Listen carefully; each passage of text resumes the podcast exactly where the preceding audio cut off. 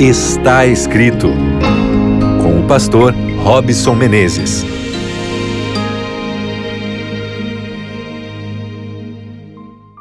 Seja bem-vindo mais uma vez. Está começando aqui o seu programa Está escrito para tudo, para tudo. Não passa não a frequência da rádio, fica aqui comigo. Tem coisa boa. Nós vamos juntos aqui a palavra de Deus e você com certeza vai encontrar na revelação, na inspiração da Bíblia, motivos para melhorar a sua vida. Você quer melhorar? Então fica aqui comigo, que nós vamos juntos aqui, daqui a pouquinho, entrar no texto bíblico e ele vai nos conduzir no importante desenvolvimento emocional, de dentro para fora, construindo melhor a nossa vida, o nosso ser, as nossas emoções. Antes, deixa eu te dar um abraço, um abraço muito grande para você que está conectado na frequência da rádio.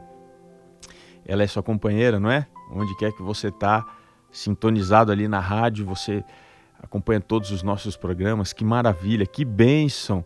A gente é quase como que se fosse a sua família aqui, né? A família à distância. Nós estamos, ainda que distantes, mas próximos pela onda do rádio, pela frequência do rádio. Que prazer imenso estar aqui conectado com você. E um abraço também muito grande aí para você que faz parte da nossa família, está escrito isso mesmo, no Deezer e também no Spotify. Obrigado aí pelo carinho da sua audiência, sua companhia. Que Deus abençoe sua vida também. Nós estamos aqui no programa Está Escrito trabalhando mais sobre os assuntos ligados à emoção. O que, que a Bíblia fala sobre esse tema? E hoje nós vamos falar, discutir um pouquinho sobre a amargura. Você está amargurado, Tá difícil aí, tá carregando um peso enorme dentro do seu coração, ou talvez você conviva com uma pessoa amargurada. O que, que acontece na nossa vida quando a amargura toma conta? É claro que tem efeitos, né? Ela estraga muitas coisas e pode nos levar a cometer diferentes tipos de pecado. Quer ver só? Algumas consequências a infelicidade. A pessoa amargurada só foca nas coisas ruins da vida. Pode ser também que ela tenha ingratidão. Ela não consegue entender, apreciar, valorizar as bênçãos de Deus. Ou ainda, ela pode desenvolver o ódio, e esse ódio é mortal por quem tratou mal ou cometeu alguma ofensa. E ainda ela pode pensar, elaborar, criar uma vingança pensar em fazer algum tipo de maldade para essa pessoa que fez algo ruim para ela. Ou ainda, isso daqui é, é uma coisa consequente, a pessoa amargurada ela influencia os outros. É como uma laranja podre dentro do saco, não tem jeito, isso vai espalhando para quem está perto. Vai levar outros também a terem pensamentos negativos. A pessoa amargurada também perde amizades e ainda ela pode se afastar de Deus, porque achar que Ele é responsável por alguma coisa. E aí, você está brigado com Deus? Será que Ele é o responsável pela sua amargura? Em Jesus, a gente pode experimentar a liberdade desse sentimento. Qual é a definição de amargura na Bíblia? Se a gente for entender o significado da palavra amargura, significa alguém que tem um sabor amargo. é isso mesmo, uma pessoa azeda, um espírito amargurado, uma pessoa ressentida. É que sente uma vez, ele sente outra vez e fica sentindo. Ele, ele entra num ciclo de sentimento, ele, ressentimento, amargura que vai secando a pessoa por dentro. Literalmente, na Bíblia, uma pessoa amargurada significa alguém que carrega um veneno. Esse é o veneno da amargura. É alguém que foi envenenada ou envenenado pelo ódio, pela vingança, pela maldade. Quando a gente vai à Bíblia, Hebreus tem um recado muito importante para as pessoas amarguradas. Você quer ver comigo? Então, eu vou ler aqui com você Hebreus, capítulo 12, e eu vou ler aqui o verso 15 até o verso 17.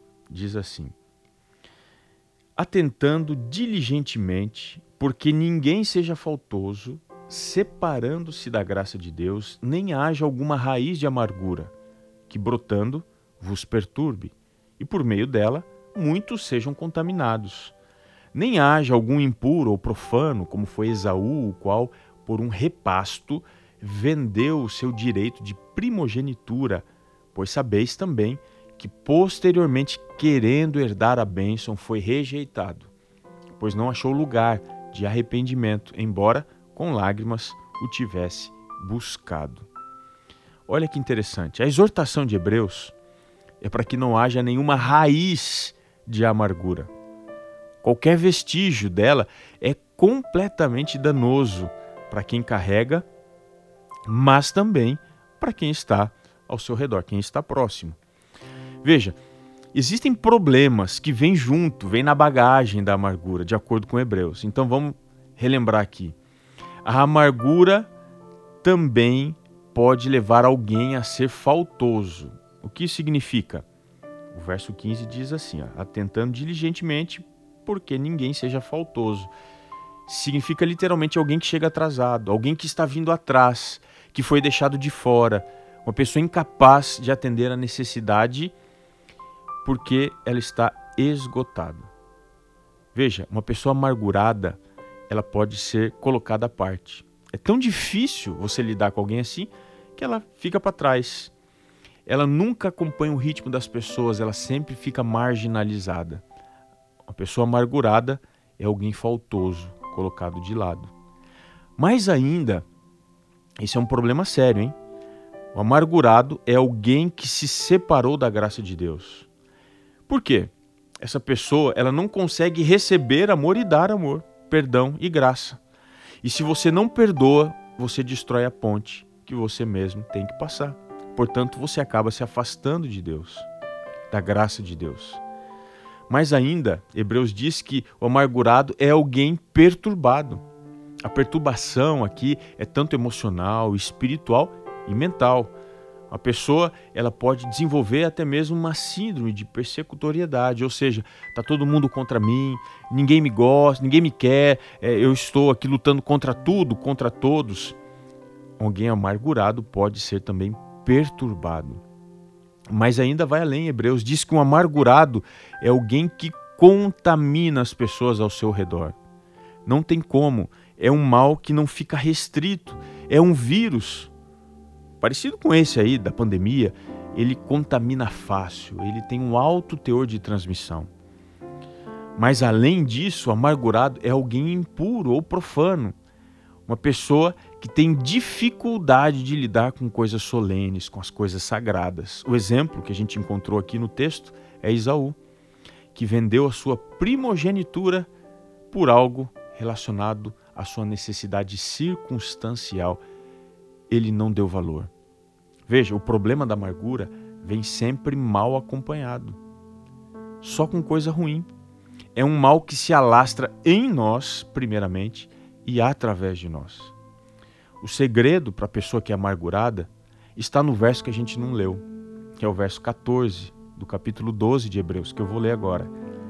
Segui a paz com todos e a santificação, sem a qual ninguém verá o Senhor. Observe, a procura por santidade é a procura por Deus e aquilo que Ele pode fazer em nosso favor ao contrário da justificação, preste atenção nisso. A justificação, que é o que Deus faz por mim, a santificação é o que Deus faz em mim. Portanto, a pessoa amargurada precisa da santificação, precisa abrir as portas para que Deus a transforme completamente, primeiramente dentro dela e depois essa graça é levada através dela. O remédio para a amargura é a santidade, é a santificação. E aí, meu amigo, minha amiga, você tem isso dentro do seu coração? Você busca pela santidade de Deus? Sem isso, de acordo com Hebreus, é impossível ver o Senhor. Que você tenha santidade na sua vida para vencer a sua amargura e a raiz da amargura. E não se esqueça que nem só de pão viverá o homem, mas de toda a palavra que procede da boca de Deus.